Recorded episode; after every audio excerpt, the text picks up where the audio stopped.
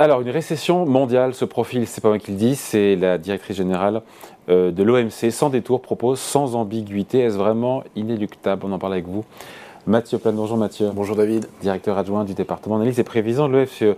En général, les les patrons ou patronnes d'organisations type FMI, OMC, Banque mondiale ont des discours, euh, des propos assez polissés. Là, quand même, euh, en gros, ce qu'elle nous dit, c'est compte tenu des, euh, des, nombreux chocs auxquels beaucoup de pays font face, c'est vrai, on le sait, on le connaît ici largement, la flambée des, de l'énergie, de l'alimentation, l'inflation, la mm. guerre, etc. Ce que nous dit la patronne de l'OMC, c'est que beaucoup de pays devraient, a priori, plonger en récession l'an prochain. Et donc, c'est une récession à l'échelle de la planète. Ce n'est pas des récessions ciblées sur quelques pays, ça ou là elle a tort de prédire le pire. Pourquoi elle nous dit ça? Pourquoi ce c'est un discours de vérité? Et est-ce qu'on y va tout droit? Et qu'est-ce que nous disent les indicateurs euh, de conjoncture ou indicateurs avancés? Non, elle a clairement mis les, pieds dans le plat. Euh, on voit bien qu'il y a énormément d'incertitudes sur 2023 et donc on ne peut pas écarter un scénario de récession. Euh, c'est vrai qu'un scénario de récession mondiale, c'est quand même un, énorme coup, un coup de marteau, hein, j'allais dire, parce que on n'est pas sur une récession isolée, c'est une récession globale. Ce qui voudrait dire qu'on a l'ensemble ou la plupart des pays qui plongeraient en récession. C'est-à-dire que euh, là aujourd'hui, on a des récessions qui seraient plutôt ciblées, comme l'Allemagne hein, aujourd'hui, qui potentiellement pourrait être en récession. Sur un ou deux trimestres. Sur un ou deux mais trimestres. Pas sur l'ensemble de l'année. Sur l'ensemble de l'année. Alors la récession allemande, enfin, il peut y avoir une croissance négative sur l'Allemagne. On voit que la zone euro serait positive mais légèrement positive. On voit un ralentissement euh, américain. Euh, la question, elle est aussi sur les pays émergents et notamment, par exemple, sur la Chine. Donc Aujourd'hui, ce n'est pas un scénario central, euh, clairement. On est sur un scénario de croissance très faible. Donc là, elle nous dit pas. Qu'est-ce qu'elle nous dit en creux? C'est le scénario central ou c'est bah. un scénario à risque? C'est un scénario à risque qui a une probabilité d'occurrence de plus en plus importante? C'est pas clair. Euh, c'est pas clair. Elle, elle, a l'air de dire que c'est le scénario auquel on doit s'attendre. Euh, alors, euh, par exemple, si on prend les prévisions actuelles, on est sur des scénarios, par exemple, de croissance positive mais faible. Des révisions à la baisse. Des révisions à la mais baisse. Des croissance qui restent positive. La récession, c'est compliqué, parce qu'une récession, on avoir une croissance positive avec une récession, c'est-à-dire deux trimestres négatifs et une récession. Euh, la question, c'est euh, s'il y a des ruptures d'approvisionnement, notamment sur l'énergie. Un choc massif, on a déjà un choc massif sur l'énergie, s'il s'amplifie, et notamment avec des ruptures d'approvisionnement et des problèmes de rationnement, mm. pourrait conduire à une récession. Mais ça, ce n'est pas forcément le scénario qu'on met aujourd'hui dans le scénario central. Donc on l'utilise en variante, c'est ce que fait l'OCDE euh, dans son dernier exercice. L'OCDE a une variante, effectivement, dans le cas d'un rationnement, avec des pertes de PIB qui seraient attendues en plus du scénario central, conduirait par exemple à une récession dans la zone euro, mais qui n'est pas le scénario central. Donc c'est vrai que si vous mettez bout à bout l'ensemble des risques, et en fonction de la probabilité que vous mettez à ces risques, vous pourrez arriver effectivement à un scénario de récession mondiale, ce qui n'est pas quand même aujourd'hui le consensus. Après, quand on regarde les grands indicateurs aujourd'hui, ils sont pas bons, ils plaident pour un atterrissage en douceur, brutal. Qu'est-ce qu'on voit dans les indicateurs plus spontanés bah, Les baromètres, les enquêtes? le, Ce qu'on voit, alors euh, ça dépend euh, euh, des pays, mais ce qu'on voit, c'est qu'effectivement, on a une situation des ménages qui est très dégradée, hein, qui, encaisse un, qui encaisse un choc inflationniste important avec une dégradation du pouvoir d'achat. Avec des réponses comme budgétaires importantes. Avec des réponses budgétaires, mais des déficits et des remontées de taux d'intérêt, donc des charges d'intérêt aussi euh, qui augmentent, un coût du refinancement qui augmente aussi pour les entreprises. Euh, donc en fait, j'allais dire, l'amortisseur des politiques économiques, euh, que ce soit budgétaire ou monétaire, en fait se réduit sur 2023. Et notamment, c'est la vitesse de la taille de cette réduction qui va beaucoup jouer. et le scénario de taux est aussi quelque chose d'extrêmement important. Et à ça, si vous ajoutez le choc énergie, qui est en fait quelque part le contributeur numéro un au ralentissement euh, mondial, euh, vous arrivez avec des chiffres qui sont effectivement au-dessus de zéro, mais qui ne sont pas bien gros. Euh, et donc on est dans l'épaisseur du trait. Et on peut ne pas écarter effectivement un scénario qui serait plus dur si vous avez des hypothèses qui sont plus dures, y compris sur des choses qu'on modélise mal, qui, qui sont l'incertitude, c'est-à-dire l'incertitude générée par les conflits, par les rationnements, euh, imaginons aussi un épisode Covid qui reparte avec euh, euh, un confinement en Chine. Tout ça, mis bout à bout, c'est des chocs macroéconomiques de grande ampleur. Donc c'est vrai que c'est assez surprenant venu ce que vous disiez d'une organisation internationale qui est plutôt policée, mm.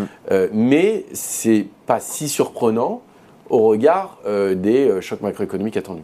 Elle enfonce le coup d'ailleurs avec un tacle à peine déguisé à l'endroit et à l'encontre des banques centrales. Petit avertissement en disant, en parlant des causes de l'inflation, il dit s'il s'agit de facteurs liés à l'offre sur lesquels vous n'avez pas de contrôle, continuez à augmenter les taux d'intérêt, c'est contre-productif. Voilà, le message est clair. Le message est clair.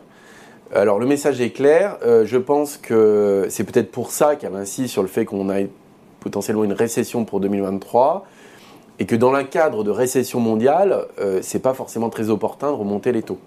Donc c'est peut-être un message un peu politique aussi aux banques centrales en disant en fait si on est dans cette situation-là, la remontée des taux ne fera qu'aggraver une situation dans laquelle les problèmes d'offres qu'on rencontre, hein, notamment liés à l'énergie ou à l'alimentaire, créent de l'inflation, mais ne vont pas être euh, résolus par la hausse des taux.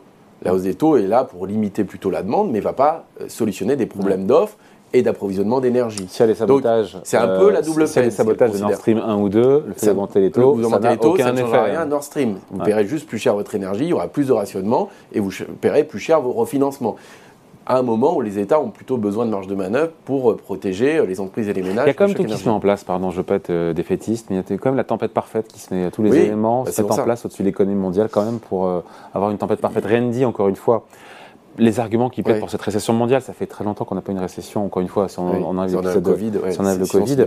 Mais c'est vrai qu'on se dit que si l'inflation ne se calme pas, si les banques centrales continuent de manière acharnée à remonter leurs taux, euh, si la guerre gagne en intensité, on a eu le, euh, on va avoir voilà, le, référendum, encore une fois, d'annexion à, la Russie, dont on connaît par avance les résultats. Euh, non, oui, mis bout à bout, euh, il manque plus qu'une crise financière. Quoi. Euh. Et c'est vrai que la remontée des taux, alors on n'en est pas là, hein, bien sûr. On est, pardon, euh, ce matin quasiment à 4% sur les taux d'intérêt à 10 ans aux États-Unis. Et, en Italie, c'est 50 points de base en, même pas un mois. Hein. Ouais, c'est énorme. et on voit ce qui se passe en Italie, ouais. Bah, on est à, je crois, 4,7 ou 4,8. si je dis pas de bêtises, c'est-à-dire que le risque, avec en plus l'élection italienne, euh, le risque aussi dans la zone euro, c'est euh, le risque de fragmentation qu'on connaît bien. Hein. Mm. C'est-à-dire que la remontée des taux expose les pays les plus fragiles à euh, effectivement. Oui, pour ça, elle a des instruments, la BCE. Alors, oui, mais on les connaît. Christine Lagarde nous a dit. Il y a pas assez les marchés hein, pour le ah. moment, je pense. Ah. En tout cas, on voit que l'Italie, avec des taux à 5%, imaginons des taux à 5% et une croissance qui serait légèrement au-dessus de positif, se retrouve dans des situations quand même assez difficiles sur ses finances publiques. C'est le fameux effet boule de neige, hein, c'est-à-dire que votre charge d'intérêt augmente plus vite que vos recettes fiscales, donc le poids de la dette augmente, le poids des charges d'intérêt. On se retrouve un peu dans cette situation-là. Donc euh, c'est un nouveau risque aussi qui mm. apparaît, c'est la remontée des taux, la fragilité que ça peut créer, y compris dans la zone euro. La fragilité aussi des pays émergents, hein, la remontée des taux fragilise le refinancement aussi des pays mm. Donc, euh, mis bout à bout, vous avez un ralentissement du commerce mondial qui peut être euh, très fort, et donc euh, l'OMC aussi s'inquiète de ça. Et donc, je pense que c'est aussi en creux une critique à la politique monétaire. Hein. Hmm. Pour, clore le sujet, Mathieu, est-ce qu'on n'est pas dans un truc autoréalisateur à force de dire la récession arrive, elle arrive, elle arrive On n'est pas tous en train de la provoquer, même si, encore une fois, les propos de la patronne de l'OMC sont sans, sans, détour et sont d'une grande clarté, je dirais. C'est le scénario du pire. On sent qu'il gagne en probabilité. Après, c'est pas encore le scénario central ou Non, c'est pas le scénario central. Euh, à part l'OMC, il n'y a pas de prévision euh, d'organismes internationaux, ou même nationaux d'ailleurs, sur, des récessions, euh, sur une récession mondiale. Des récessions localisées, il y en a un certain nombre. Mais une récession mondiale, c'est quand, même, c'est quand même tout à fait autre chose. Mais c'est vrai que le, on ne peut pas écarter le pire. Est-ce que ça peut avoir des effets aussi sur les anticipations, on ne sait pas. C'est vrai que, en tout cas, cette inquiétude peut générer aussi des effets autoréalisateurs sur l'investissement ou des comportements d'épargne, euh, bien entendu. Euh, et en même temps, la BCE joue beaucoup sur ces anticipations, parce que si elle remonte les taux, c'est aussi pour faire en sorte que les anticipations d'inflation ne s'écartent pas de la cible des 2%. Exactement. Bon voilà, merci beaucoup. Explication signée Mathieu Plane, directeur adjoint du département analyse et prévision de l'OFC. J'ai dire l'OMC, non, de l'OFC. Non, pas l'OMC, pas encore en tout cas. Salut.